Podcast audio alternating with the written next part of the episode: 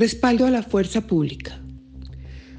Vayamos directo al grano. Los incitadores de la violencia, Petro y sus compañeros, que actúan como secuaces, son los responsables de los ataques contra la población civil y contra los miembros de la fuerza pública que han resultado muertos o heridos durante estos días de terror.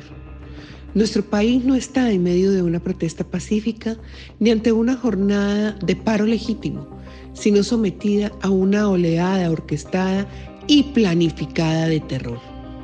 Que los neocomunistas no nos crean tan ingenuos cuando alegan que Colombia hace frente a un movimiento ciudadano que se lanzó espontáneamente a las calles.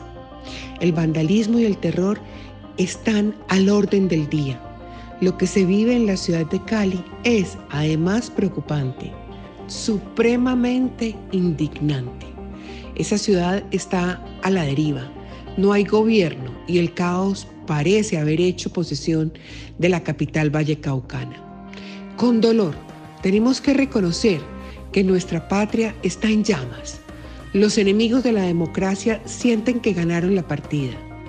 Se leen y se oyen mensajes revanchistas, amenazantes y hasta vulgares que ponen en evidencia la baja condición de esas personas que tienen una visión bastante totalitarista de la política. El ministro de Defensa está en la mira de los extremistas que se frotan las manos anunciando un debate de moción de censura en su contra. Todo lo que hasta ahora ha hecho Diego Molano merece el aplauso de los colombianos de bien que impotentemente han padecido los desmanes violentos que se han registrado en distintos puntos de la geografía nacional. Esto no es una cuestión mayoritaria ni masiva. Son células de violentos que incendian, bloquean, saquean, asesinan, mientras millones de compatriotas aterrorizados tienen que refugiarse en sus casas para salvar sus vidas, cuidar sus familias, y proteger su patrimonio.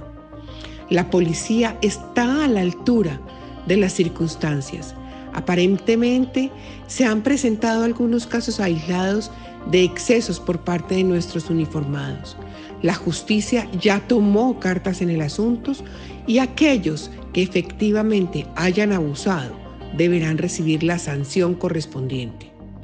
Lo anterior no justifica lo hecho por parte de los petristas que han desatado una inaceptable campaña de desprestigio contra toda la fuerza pública, contra el gobierno y particularmente contra el ministro de Defensa Nacional.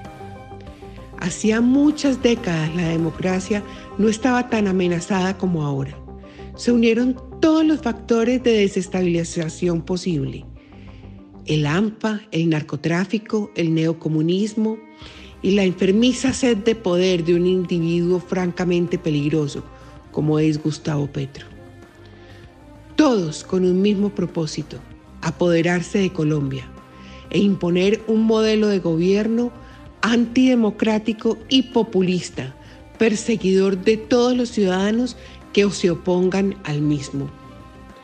Nuestro objetivo como defensores de la democracia debe ser el de rodear la fuerza pública y hacer todo lo que esté a nuestro alcance para ganarle la partida a esos antisociales que equivocadamente andan creyendo que al incendiar al país debilitarían el ánimo de las mayorías ciudadanas que los repudian como paso previo para imponerse en las elecciones del año entrante.